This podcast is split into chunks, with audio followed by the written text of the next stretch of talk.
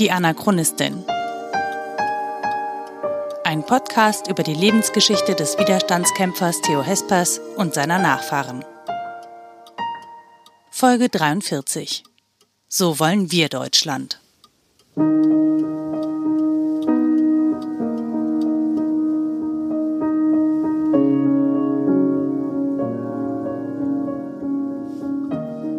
Von all den Texten, die mein Großvater und seine Mitstreiter veröffentlicht haben, taucht einer immer wieder ausführlich in den Unterlagen der Gestapo auf.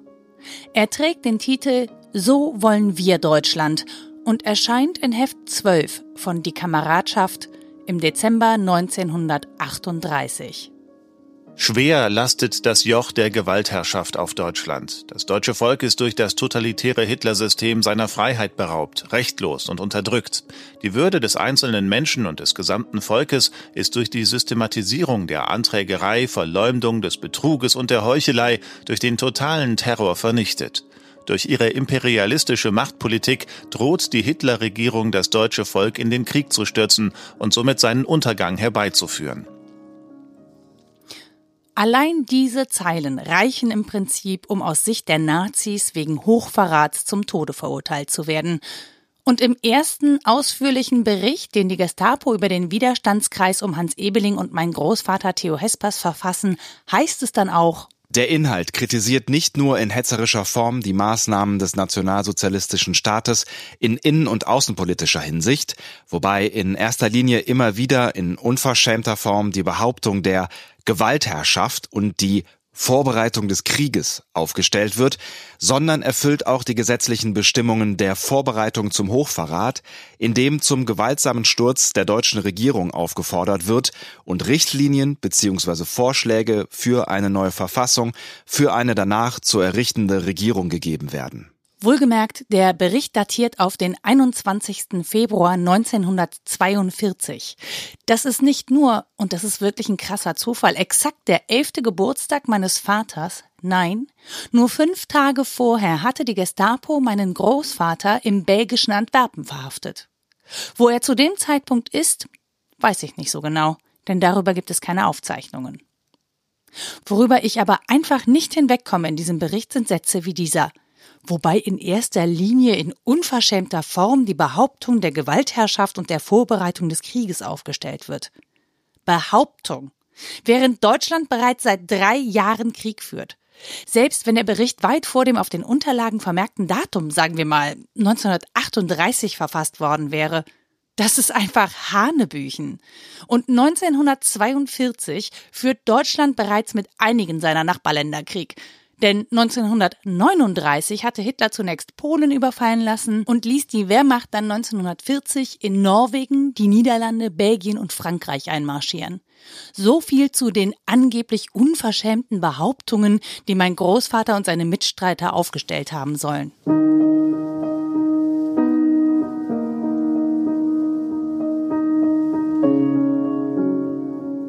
Die Inhalte aus So wollen wir Deutschland tauchen nicht nur in diesem Bericht über die angebliche, in Anführungszeichen, Deutsche Jugendfront auf, zu deren Gründungsmitgliedern mein Großvater gehören soll. Angeblich sage ich deshalb, weil es keinerlei Belege dafür gibt, dass sich der Widerstandskreis, zu dem mein Großvater gehörte, jemals wirklich diesen Namen gegeben hat. Und weil es durchaus Vermutungen gibt, dass es innerhalb der Gestapo ein Interesse daran gab, die Sache möglichst groß und wichtig zu machen. Ihr erinnert euch vielleicht an die Folge zum Paragraphen 175, dem sogenannten Schwulenparagraph. In autoritären Regimen wird Information zur Ware. Je wichtiger die Information, desto höher der Preis. Und tja, da wird dann durchaus schon mal ein bisschen dick aufgetragen, wenn es darum geht, entsprechende Aufmerksamkeit für die Informationen zu bekommen, die man hat, und einen besonders lukrativen Handel rauszuschlagen. Und Arno Littmann, von dem ein Großteil der Informationen in diesem Bericht stammen, hatte durchaus Gründe, einen möglichst guten Handel für sich herauszuschlagen, denn er wollte verhindern, weiter wegen Unzucht mit Jugendlichen verfolgt zu werden. Zumindest liegt ein solcher Handel oder der Versuch eines solchen Handels durchaus nahe. Denn Arno Littmann wurde tatsächlich wegen seiner Homosexualität von den eigenen Leuten verfolgt und landete später dann auch deshalb im Zuchthaus. Aber egal, ob es die Deutsche Jugendfront jetzt als Bezeichnung tatsächlich gab oder nicht, das, was die Widerstandsgruppe veröffentlichte, bereitete den Nazis ordentlich Kopfschmerzen. Nicht nur, weil sie das Hitlerregime als das bezeichnete, was es wirklich war, nämlich ein Terrorregime, es war auch der Inhalt dieses Artikels. Denn hier wird skizziert, wie ein Deutschland organisiert sein soll, das eben nicht von einem Diktator mit einer menschenverachtenden Ideologie regiert wird, sondern wie ein Deutschland aussehen könnte, das sich den moralischen Werten des Christentums verpflichtet sieht und den Menschenrechten. Zumindest wird das so formuliert und begründet.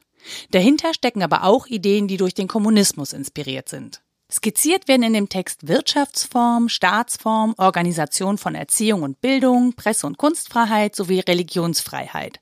Es ist wirklich nur eine kurze Skizze, die zu großen Teilen offen lässt, wie das eigentlich umgesetzt werden soll. Und die zunächst mal behauptet, dass sich vor allem die Jugend in Deutschland eine Zukunft in diesem skizzierten neuen Deutschland wünschen würde.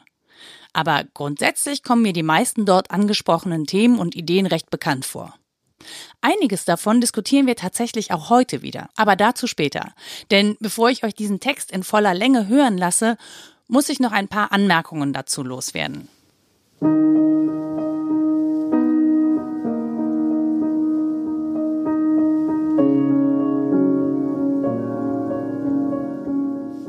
Mein Vater hat 1984 alle Ausgaben von Die Kameradschaft Schriften junger Deutscher im Eigenverlag neu herausgegeben.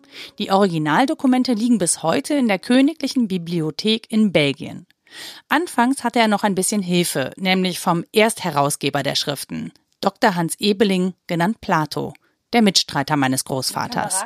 Ja. Nein, nein, die Kameradschaft habe ich alleine gemacht. Hat okay. Er, hat er nicht damit gearbeitet. Das Exposé hat er geschrieben dazu. Das, mhm. das, äh, das Exposé, die ganzen Namen und so weiter. Das mhm. hat er gemacht und da ist er sogar gestorben. Unter dem Text So wollen wir Deutschland stehen handschriftlich die Namen Theo Schrägstrich Lüttges. Allerdings sind die 46 Jahre später von Plato zugeordnet worden. Warum das wichtig ist?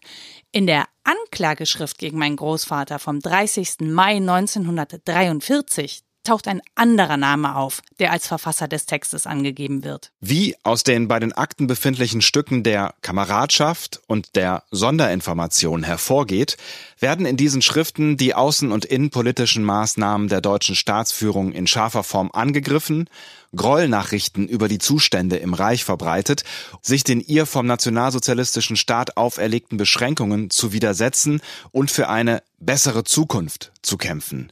Die hochverräterische Zielsetzung, die diesen Veröffentlichungen zugrunde liegt, ergibt sich besonders eindeutig aus dem Aufsatz So wollen wir Deutschland im Heft 12 der Kameradschaft vom Dezember 1938, der nach der Darstellung des Angeschuldigten von Köbel verfasst worden ist. In der Urteilsbegründung des Todesurteils gegen meinen Großvater, in dem die Passage zum größten Teil wortgleich übernommen wurde, fehlt der Name allerdings. Der Name Köbel gehört zu Eberhard Köbel, mit dem die Widerstandsgruppe um meinen Großvater in Kontakt stand. Köbel wurde 1934 wegen kommunistischer Umtriebe von den Nazis verhaftet und emigrierte bereits im Juni 1934 nach England. Mein Großvater könnte seinen Namen auch einfach deshalb genannt haben, weil er Köbel in Großbritannien in Sicherheit wähnte. Auf der anderen Seite hätte ihm natürlich auch das nichts genutzt, da die Nazis ihn als Schriftleiter so oder so zur Verantwortung gezogen hätten.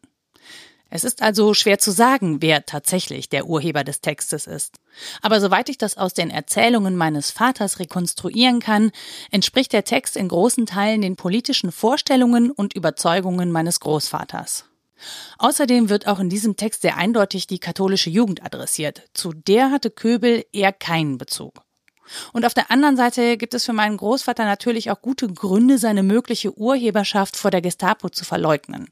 Mit letztendlicher Sicherheit klären lässt sich das aber halt nicht.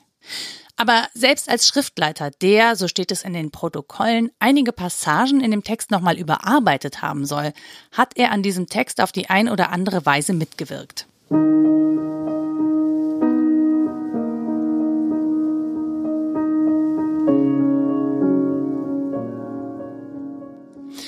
Anders als in anderen Folgen gibt es diesmal den kompletten Text zunächst unkommentiert für euch, damit ihr das in Ruhe hören könnt. Der Text ist in zwei Teile aufgeteilt, einen einleitenden Teil und einen Hauptteil. Um das deutlich zu machen, habe ich zwei Sprecher lesen lassen. Im Anschluss picke ich mir zusammen mit dem Historiker Patrick Bormann von der Uni Bonn ein paar Aspekte aus diesem Text raus, die wir ein wenig genauer beleuchten.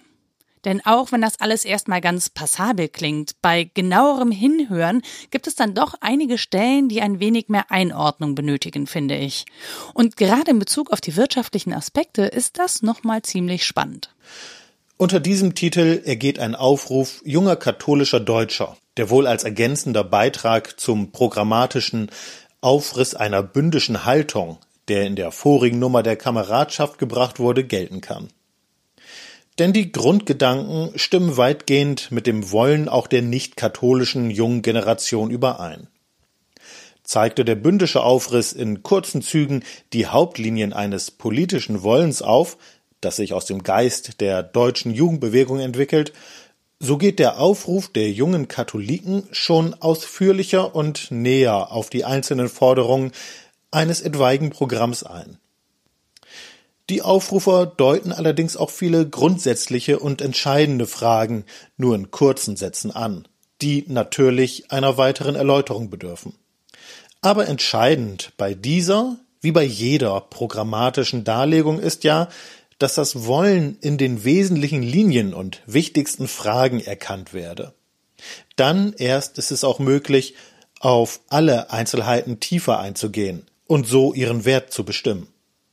Wenn wir Menschen der deutschen Jugendbewegung heute daran gehen, unsere Idee eines zukünftigen Deutschlands fest umrissene Form zu geben, so tun wir dies in dem Bewusstsein, dass uns die schönsten und vorbildlichsten Programme nichts helfen werden, wenn die Menschen fehlen, die gewillt und in der Lage sind, sie zu verwirklichen und lebendig zu gestalten. Dass es zuerst und zuletzt auf den lebendigen Menschen ankommt, ist aber eine Erkenntnis, die für die deutsche Jugendbewegung selbstverständlich ist. So erwächst ihr denn heute die Aufgabe, von dieser Erkenntnis ausgehend das Ziel aufzuzeigen, für das es lohnt, sich einzusetzen. Zur Klärung dieses Ziels trägt folgender Aufruf bei.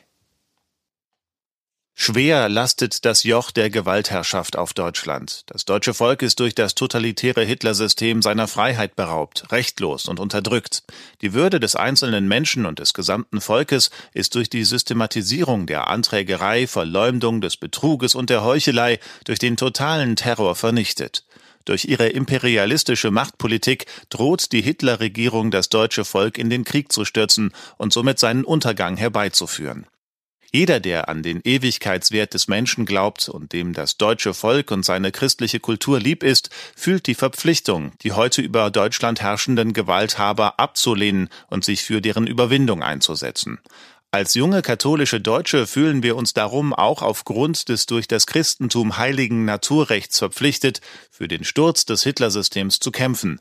Lange haben wir gewartet auf einen Aufruf der Kräfte in den eigenen Reihen von Seiten früher führender katholischer Männer, aber alle, die früher das Wohl des Volkes im christlichen und katholischen Lager vertraten, schweigen heute.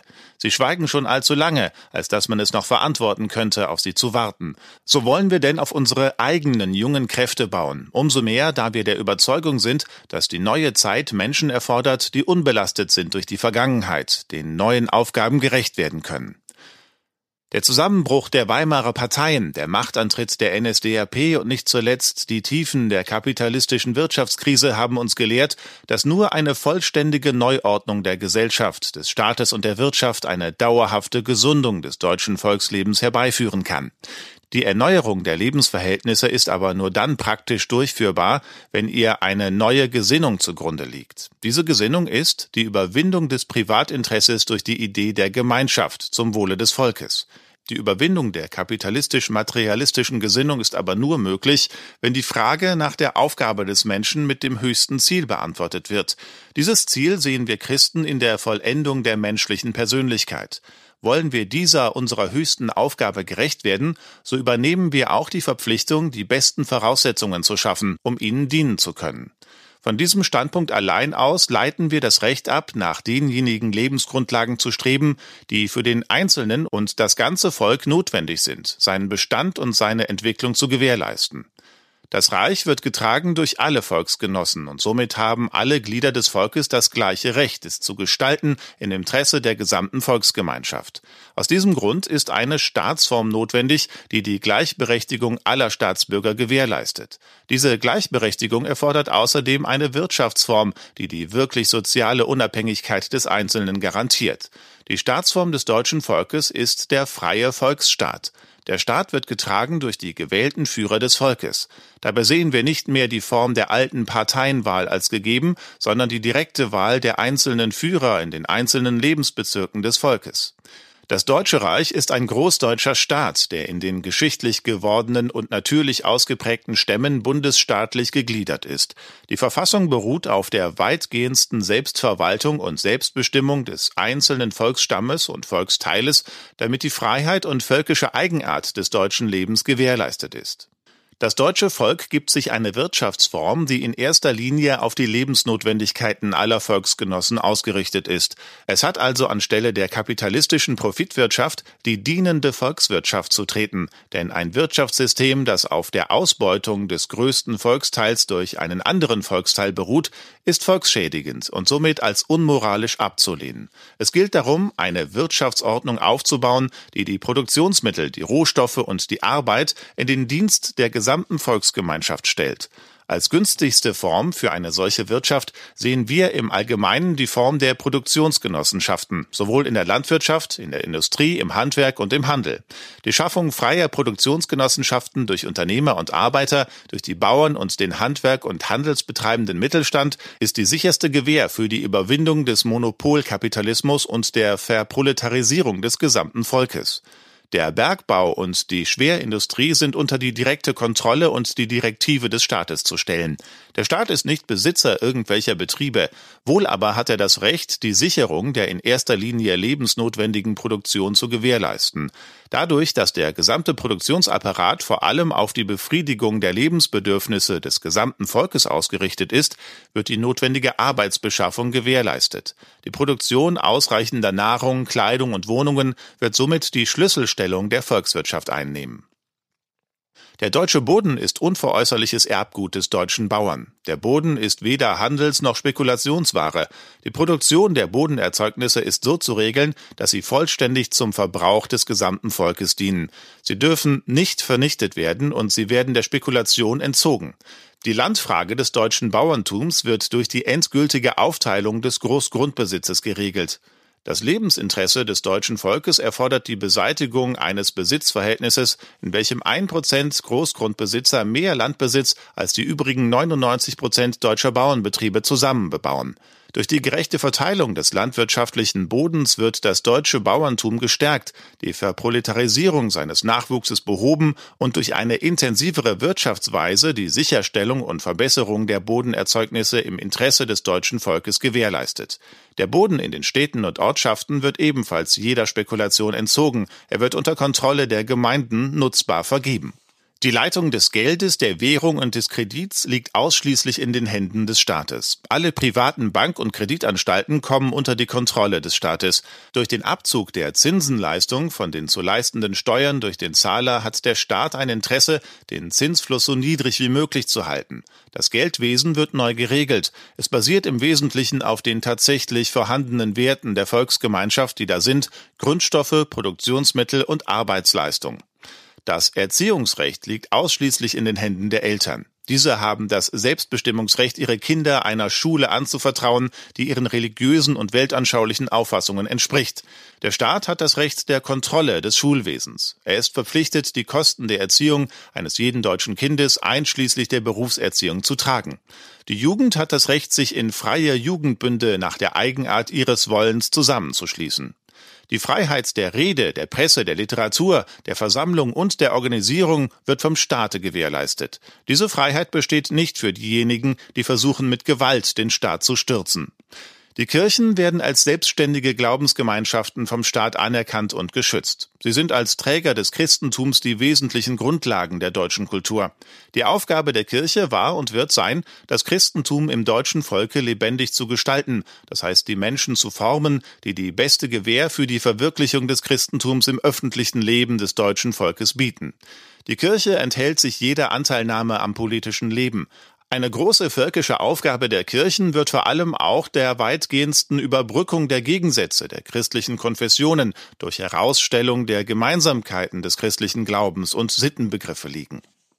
Das kommende Reich wird außenpolitisch für die weitgehendste kulturelle und wirtschaftliche Zusammenarbeit mit den anderen Völkern Europas und der übrigen Welt sich einsetzen. Aus der Achtung vor dem eigenen völkischen Eigenwert wird es auch die völkische Eigenständigkeit der anderen Nationen achten. Es ist darum für die Freiheit und das Selbstbestimmungsrecht des deutschen Volkes wie für dasselbe Recht aller anderen Völker. Aus diesem Grunde lehnt es auch jeden Kolonialbesitz ab. Dazu kommen die Überzeugung, dass die Erschließung von Kolonien nicht den Staaten, die diese besitzen, in erster Linie nutzen, sondern Unkosten bereiten, von denen die interessierten Wirtschaftsgruppen und nicht das eigene Volk profitieren. Die freie Verfassung des deutschen Volkes wird geschützt und garantiert durch die ausführende Gewalt, die in den Händen der gewählten Führer des Volkes liegt. Der Heeresdienst ist das Recht jedes Deutschen. Jeder Deutsche hat auch das Recht und die vom Staat zu tragende Möglichkeit, die höchsten militärischen Stellen aktiv zu bekleiden. So wird das Reich aufgebaut sein auf der Grundlage der Freiheit, der Gerechtigkeit und der Menschenwürde, gesichert durch die geistige und materielle Stärkung der deutschen Volkskraft.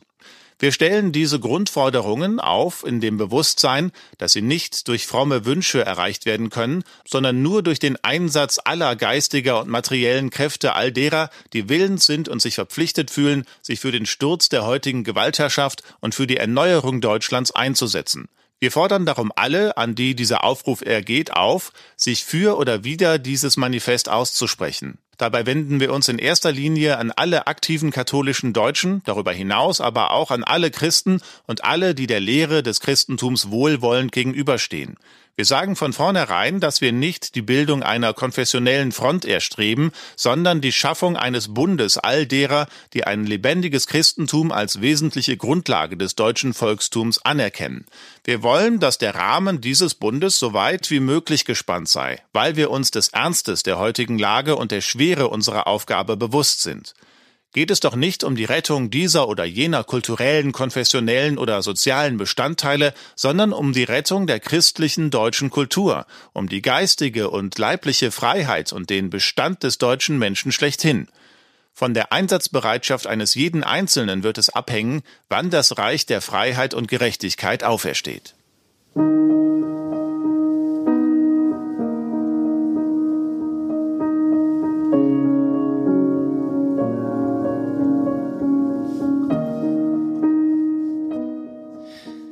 Ich weiß nicht, wie es euch dabei ging, während ihr den Ideen für ein neues Deutschland zugehört habt, wie sie mein Großvater und seine Mitstreiter 1938 entwickelt haben.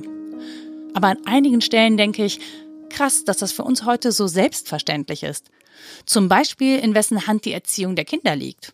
Oder dass die christlichen Konfessionen versuchen, ihre Differenzen zu überbrücken. Oder dass es Presse, Kunst und Versammlungsfreiheit gibt. Dass wir uns darüber keine Gedanken machen müssen, auch wenn es gerade ein Narrativ gibt, das das Gegenteil zu behaupten versucht.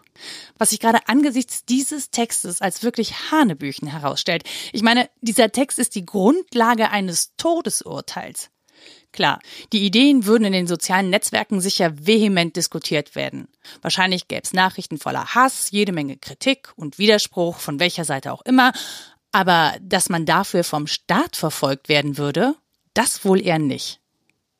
Was mich aber an dem Text besonders interessiert, ist die Umsetzbarkeit der darin skizzierten Ideen.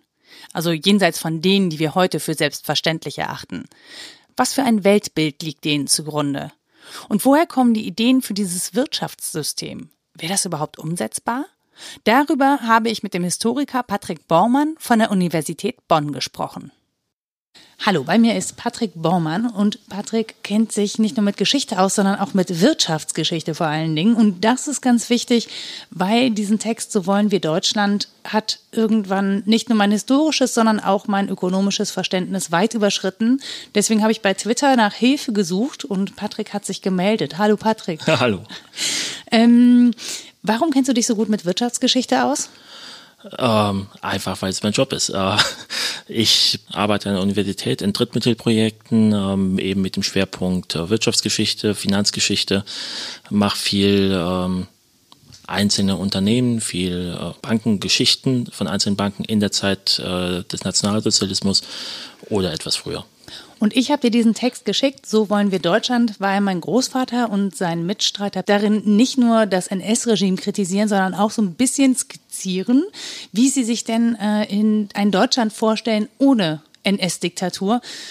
Und ähm, da ging es zum Beispiel um so Gedanken zur Genossenschaft und so. Und äh, da muss ich sagen, oder da habe ich mich gefragt, das, was die da so skizzieren, ist das realisierbar? Ist das, sind das realistische Gedanken für eine Neustrukturierung ähm, von einem Deutschland, das damals so überhaupt nicht absehbar war? Also der genossenschaftliche Gedanken, der lässt sich sehr, sehr gut äh, realisieren. Das ist etwas ganz Typisches, was gerade auch in der Landwirtschaft, wo dein Großvater ja äh, verortet ist, oder in einem ländlichen Raum ganz typisch ist, dass sich also Menschen zusammenschließen, äh, um gemeinsam etwas zu produzieren, um gemeinsam sich mit Krediten äh, auszuhelfen. Das ist also etwas, was in der Landwirtschaft ganz typisch ist, auch gerade im religiösen Kontext. Raiffeisen als der äh, Begründer des landwirtschaftlichen Genossenschaftswesens äh, war selber Pfarrer und hat das äh, sehr stark moralisch von der moralischen Perspektive aus entwickelt. Das Problem ist natürlich, wenn man das gesamte Wirtschaftsleben auf genossenschaftlicher Basis organisieren will, ähm, stößt man manchmal äh, an gewissen Stellen an die Grenzen. Genossenschaft ist halt etwas, was sehr stark über das Lokale geht und sobald es um größere Einheiten geht, wird es oft schwierig. An der Stelle will ich mal kurz einhaken, weil ich das durchaus interessant finde. Denn mein Großvater hat tatsächlich versucht, in Substitution zu leben. Nicht nur damals im Exil, da war es im Prinzip gezwungenermaßen, sondern auch vorher schon. So richtig gut war er darin wohl aber nicht. Zumindest hatte die Familie meiner Großmutter da ihre Zweifel, wie mein Vater mir in einem Interview vom März 2015 in dieser kleinen Anekdote erzählt hat. Mein Vater versuchte sich ja immer wieder als Landwirt. In Melik nahm mich eines Tages mit, oder eines Abends, es war im Herbst, hatte der Kartoffeln gesetzt und die, dann die Früchte, die Kartoffeln ausgemacht und ähm, das ganze Laub verbrannt. Ich habe jetzt den Geruch noch in der Nase. Ne? Ein kleines Stückchen Acker hat er umgemacht. Aber er soll nicht sehr gut im, im Ackerbau gewesen sein. Der Onkel Willi vom Dahl, das war ja ein Typ, ein richtiger Brasser-Typ, nicht? Aber äh, sagen wir mal, hier nichts. Mein Vater zeigt auf seinen Kopf will, ne? und dann auf seinen Bizeps.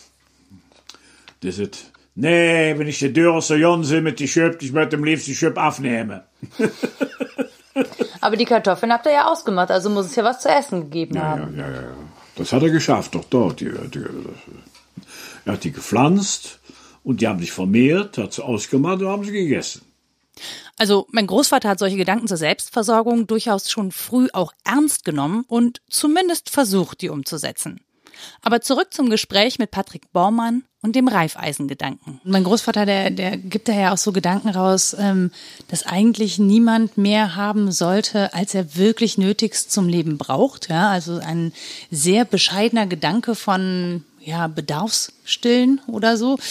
Ähm, und du hast dann gesagt, na ja, das ist nicht ganz unproblematisch, so wie er das da skizziert. Warum ist das so? Das Problem ist, es geht bei ihm vor allem ja also er denkt aus der Bedarfsperspektive. Er versucht den Bedarf, er möchte, dass der Bedarf befriedigt wird. Ähm, das funktioniert aber, wenn man die Marktmechanismen ausschalten will, was er offenkundig machen möchte, weil er spricht immer wieder sich gegen Spekulation aus, was so ein klassisches Element äh, des Marktes ist, dann äh, muss man quasi eine Instanz haben, die äh, die entscheidet, was produziert wird. Und dann haben wir schlicht und ergreifend Planwirtschaft. Mhm. Ein planwirtschaftliches System, das zentral in irgendeiner Form organisiert werden muss.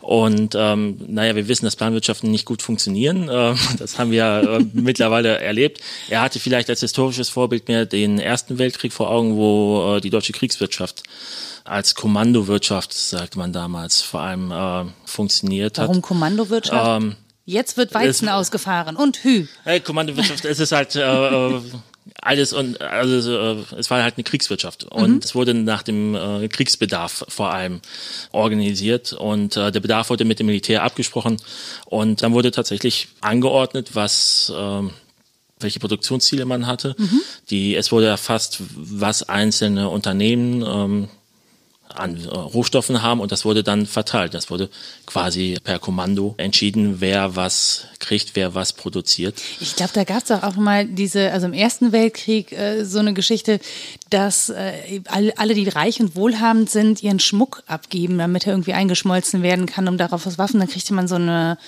ähm, so, ein, Metalle. so Blechring oder, oder Metalle. Metalle, genau, ja. es waren vor allem Metalle, ja. die man äh, gesammelt hatte sobald es eine, also im Ersten Weltkrieg war es ja so, dass äh, das Deutsche Reich sehr stark darunter litt, dass es eine englische Wirtschaftsblockade äh, gab. Die mhm. überlegene englische Flotte hat äh, Deutschland sehr stark auf das zurückgeworfen, was, äh, was man selbst produziert hat, beziehungsweise die eigenen äh, Verbündeten. Und ähm, das führte zu einer großen Knappheit an Rohstoffen, weshalb man dann eben diese Zwangswirtschaft eingeführt hat und das war eben, da konnte jeder irgendwie mithelfen, der Volksgemeinschaft was mhm. Gutes tun, indem man mal zu Hause guckt, was man alles ausrumpeln kann.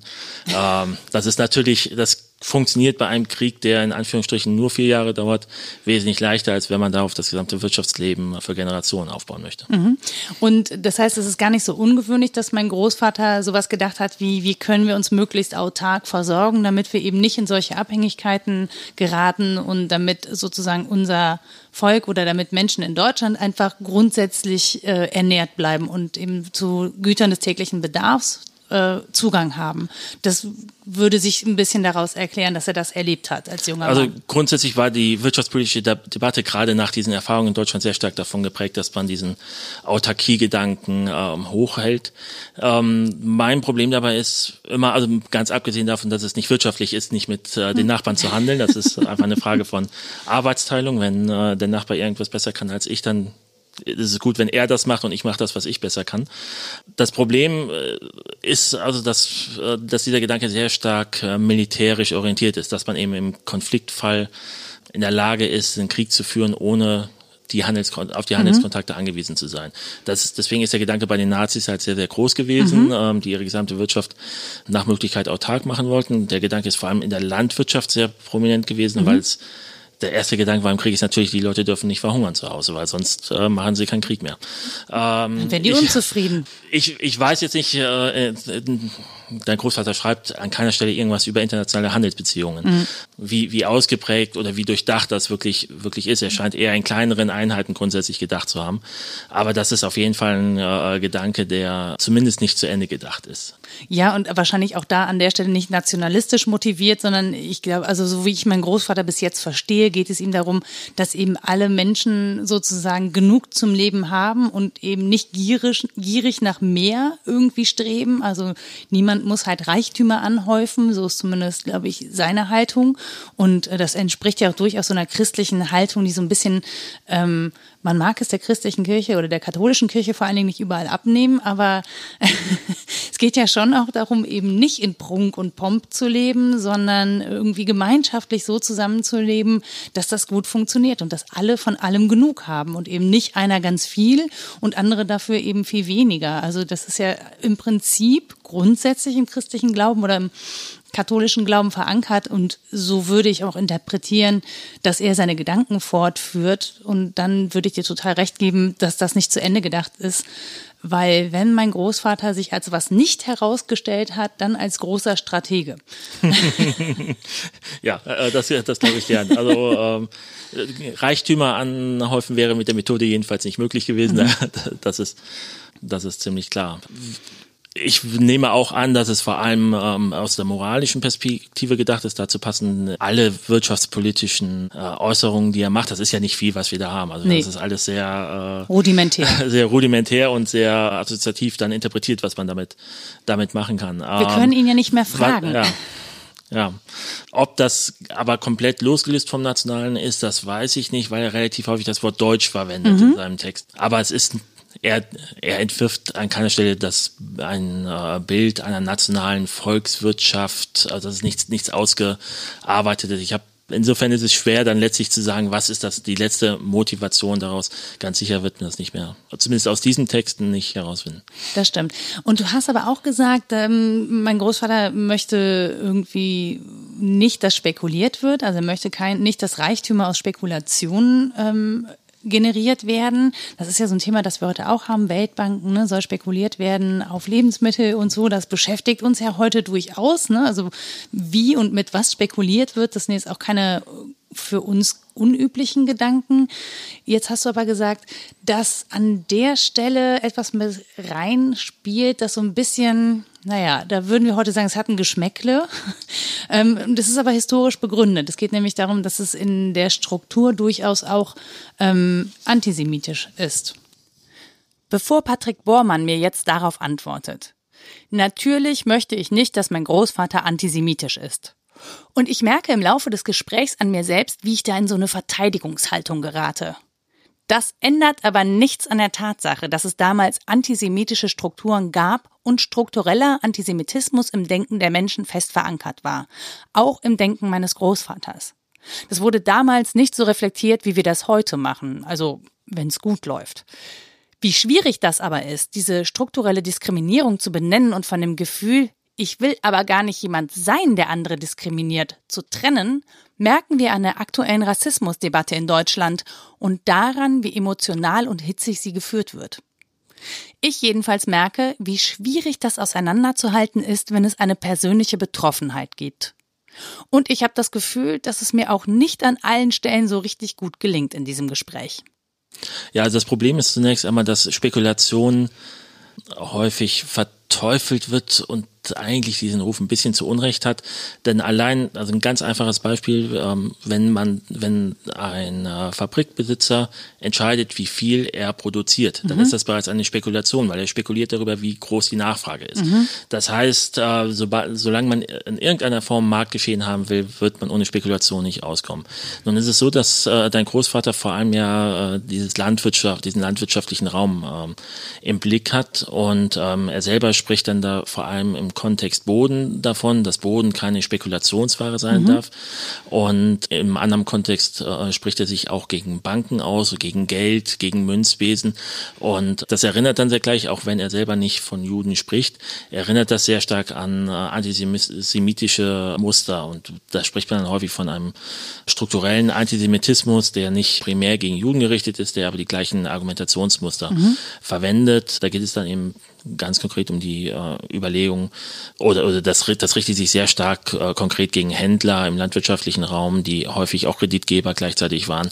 Und äh, das sind Sachen, die er unterbinden möchte, indem er eben diese Produktionsgenossenschaften macht, die nur für den eigenen Bedarf mehr oder weniger äh, produzieren und den Handel auf diese Art und Weise ausschließen.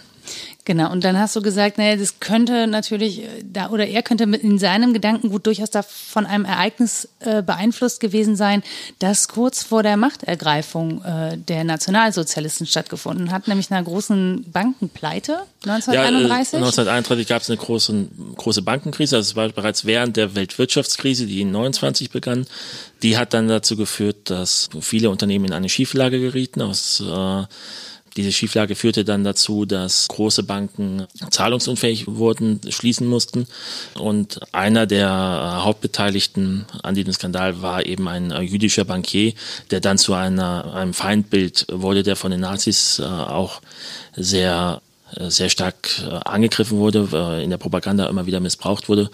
Und das hat natürlich den Antisemitismus und diese Verbindung von Judentum, Kapitaljudentum, Bankenwesen in der Perzeption nochmal verstärkt. Und das könnte mit dazu beigetragen haben, dass, dass dein Großvater dieses Bild aufgreift oder halt mit dem Thema arbeitet, weil das natürlich auch die Leser möglicherweise mhm. äh, ansprechen würde. Wobei ich halt auch sehe, dass gleichzeitig dieser gesamte landwirtschaftliche Komplex, da spielt eben dieser in äh, Anführungsstrichen Bucherjude eine wichtige Rolle in der äh, in der ja, politischen, wirtschaftspolitischen Debatte schon seit dem Kaiserreich und das hat eigentlich äh, bis 45 nie aufgehört.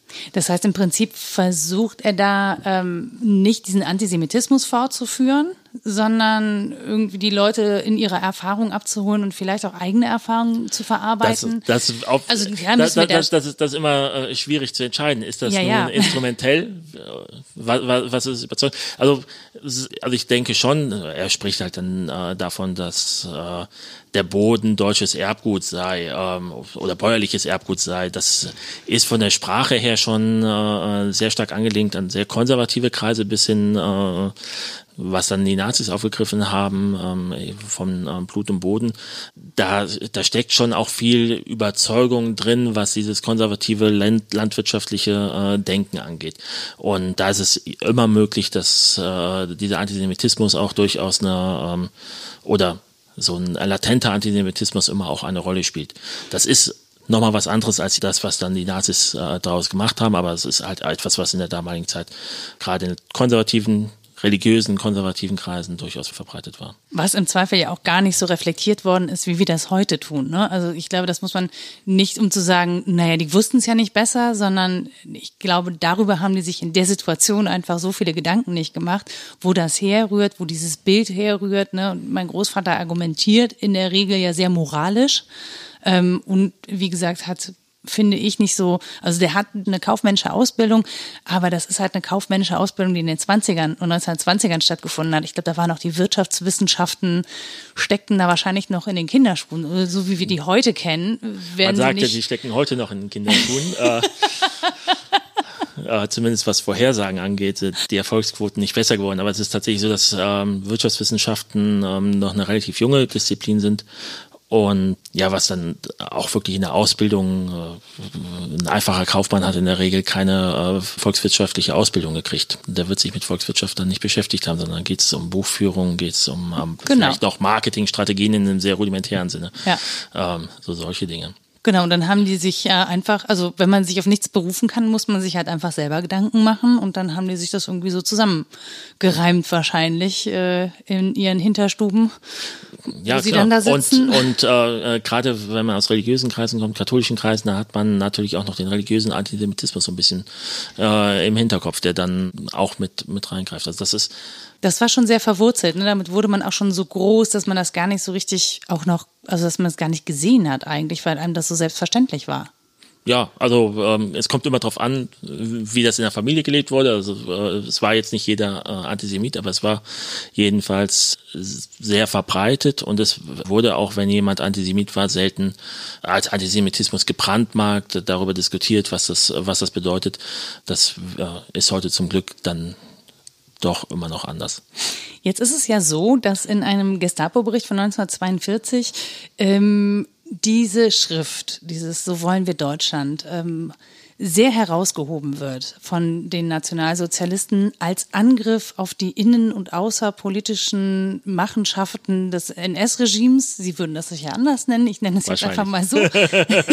Bestrebungen Anführungszeichen, ähm, die fühlten sich ja schon sehr angegriffen von diesem Text so. Und jetzt sagst du ja, naja, so, so ganz unähnlich sind sich die Gedanken nicht. Die Motive dahinter sind wahrscheinlich andere. Also das eine sind eben moralische Motive, die irgendwie gar nicht auf, auf ähm, auf Reichtum und ähnliches ähm, ausgerichtet sind und auch nicht primär die Abgrenzung zu anderen äh, im Sinn haben, sondern eher so die Sicherstellung, also rudimentäre Sicherstellung von Lebensgrundlagen, so war auch gar nicht viel weiter gedacht. Ähm, warum fühlen die sich so angegriffen von dem Text? Also wenn wir das jetzt heute lesen, würden wir sagen, ja, pff, so what? Also keine Ahnung, da kommen so Sachen drin wie äh, Verstaatlichung von Bergbau, Bergbau. glaube ich, war es. Ja, ja. Ne? Äh, jetzt haben wir zuletzt diskutiert, ob wir äh, Wohnungsbau irgendwie verstaatlichen müssen und so. Äh, für keinen Tweet äh, ist jetzt jemand in den Knast gegangen und äh, mein Großvater wurde für das, was er da gedacht, laut gedacht hat, eben schriftlich, ähm, am Ende zum Tode verurteilt. Und zwar maßgeblich wegen dieses Textes. Was ist da los? Ähm, ich, wahrscheinlich wird man vor allem abstrakt antworten müssen. Er wollte äh, ein komplett anderes Wirtschaftssystem und die Nazis haben an vielen Stellen zwar auch immer wieder ähm, über das Wirtschaftssystem diskutiert, haben sozialistische Pläne vertreten, haben in der Landwirtschaft ja ein sehr agrarromantisches Ideal äh, vertreten, aber in der Praxis haben sie vor allem äh, Kriegswirtschaft betrieben. Sie mhm. wollten Aufrüstung betreiben, um äh, möglichst gestärkt in den Krieg zu gehen und während des Krieges gab es sowieso quasi kein anderes Thema. Wenn jemand daherkommt und sagt, ich möchte die Wirtschaftsordnung von Grund auf verändern, dann passe das einfach als Ganzes nicht überein. Und ähm, das reicht ja schon. Also einem Nazi reicht das. Ja, und im Prinzip heißt es ja auch, das, was ihr bis jetzt macht, also so wie ihr das macht, finde ich das nicht in Ordnung und äh, es ginge nur ohne euch anders. Also ist das eine implizite Drohung, mal davon abgesehen, dass in dem Text natürlich auch ähm, diese Zeilen vorkommen, die ja wirklich sehr dezidiert von Gewaltherrschaft und Diktatur und Naziregime sprechen. Also dass denen das aufgestoßen ist, Gut, da brauchen wir nicht lange raten, aber dass sie eben in dieser, äh, dass sie eben auch diese wirtschaftlichen Gedanken so angreifen oder dass sie sich davon so angegriffen fühlen, das fand ich dann schon irgendwie ein bisschen abstrus. Ja, also einfach, wenn jemand kommt und sagt, ich würde das grundsätzlich anders machen, das reicht. Also dann, dann kannst du mit einem Nazi nicht diskutieren. ja, grundsätzlich auch eher schwierig, in, diesem, in einem geschlossenen Weltbild zu diskutieren. Ähm, ja, und was, was mich daran halt auch noch so fasziniert, ist natürlich, ähm, dass sie ja im Prinzip das so wichtig nehmen. Also das auch so wirklich so hochhängen, also diesen einen Text. Da gibt es ja sehr viele andere Texte, von denen ich finde, ähm, dass sie eigentlich viel entlarvender sind, wie zum Beispiel den Text über die äh, Reichspogromnacht, wo einfach angezweifelt wird, dass das überhaupt ein Pogrom ist, sondern der Pogrom sogar noch als Euphemismus bezeichnet wird für das, was da wirklich abgegangen ist.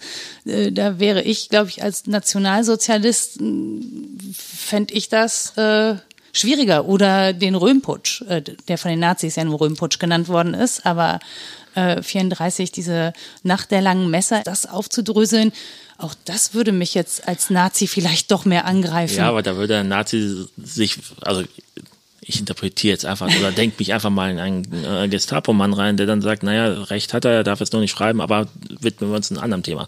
So, und dann hast du halt einen Text, der ähm, sagt, ich möchte die kompletten wirtschaftlichen Grundlagen anders ausrichten. Mhm. Das, das ist ja revolutionär. Wenn man sich den, den Plan anschaut, den er hat, die gesamte Wirtschaft genossenschaftlich auszurichten, Großindustrie zu verstaatlichen, beziehungsweise er ist da, eigentlich ist er undeutlich, weil er spricht mal von Verstaatlichung mal, dass es nicht in staatlicher Hand sein soll. Ähm, Nicht in diesem Staat, in dem anderen, den sie machen wollen. Ja, da soll es aber auch eigentlich eher gesellschaftlich, glaube ich, sein. Also es ist wahrscheinlich irgendwie eine Vergesellschaftung mehr als eine Verstaatlichung, mhm. die er sich vorstellt. Er will Banken abschaffen. Ähm, alles so von den Nazis will, profitieren also im Prinzip. Er, er will eine wirtschaftliche Revolution. Und mhm. eine Revolution, also die Nazis haben kein Interesse daran, im eigenen Land äh, eine Revolution zu machen, wenn sie nicht von eigener Hand ausgeht. Und damit ist auch klar, dass er ein äh, Feind des nationalsozialistischen Staates ist. Also das heißt, dieser Text ist eigentlich viel gefährlicher für die, als aufzudecken, dass irgendwie politische Gegner um die Ecke gebracht worden sind oder dass es einen gezielten und keinen emotional motivierten Angriff auf die Juden in Deutschland gab. Ja, es wäre vielleicht was anderes gewesen, wenn er aus dem System heraus die Verbrechen der Nazis äh, aufgedeckt hätte mit mhm. irgendwelchen Geheiminformationen. Aber das war das offenkundig jeder, eigentlich. Jeder, jeder ja. wusste das ja.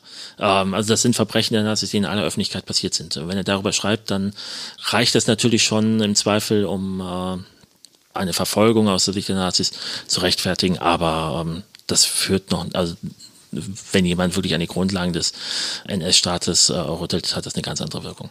Okay, Patrick, vielen, vielen Dank für deine Einschätzung dieses Textes. Hat mir sehr weitergeholfen und ich hoffe allen Hörerinnen und Hörern auch. Und ähm, vielleicht finde ich noch einen Text und wir können einfach nochmal sprechen, weil ich finde das auch sehr spannend in den Langzeitbezügen, also auch zur Weimarer Republik und zum Ersten Weltkrieg, weil das ja auch oft so ein bisschen, also in der Schulbildung jetzt nicht so ganz offenbar liegt, finde ich. Mir hat es auch Spaß gemacht. Ich bin froh, wenn ich mal mit einem Widerständler zu tun habe. Das passiert in meinem Bereich eher selten. Danke. Okay, danke. Tschüss.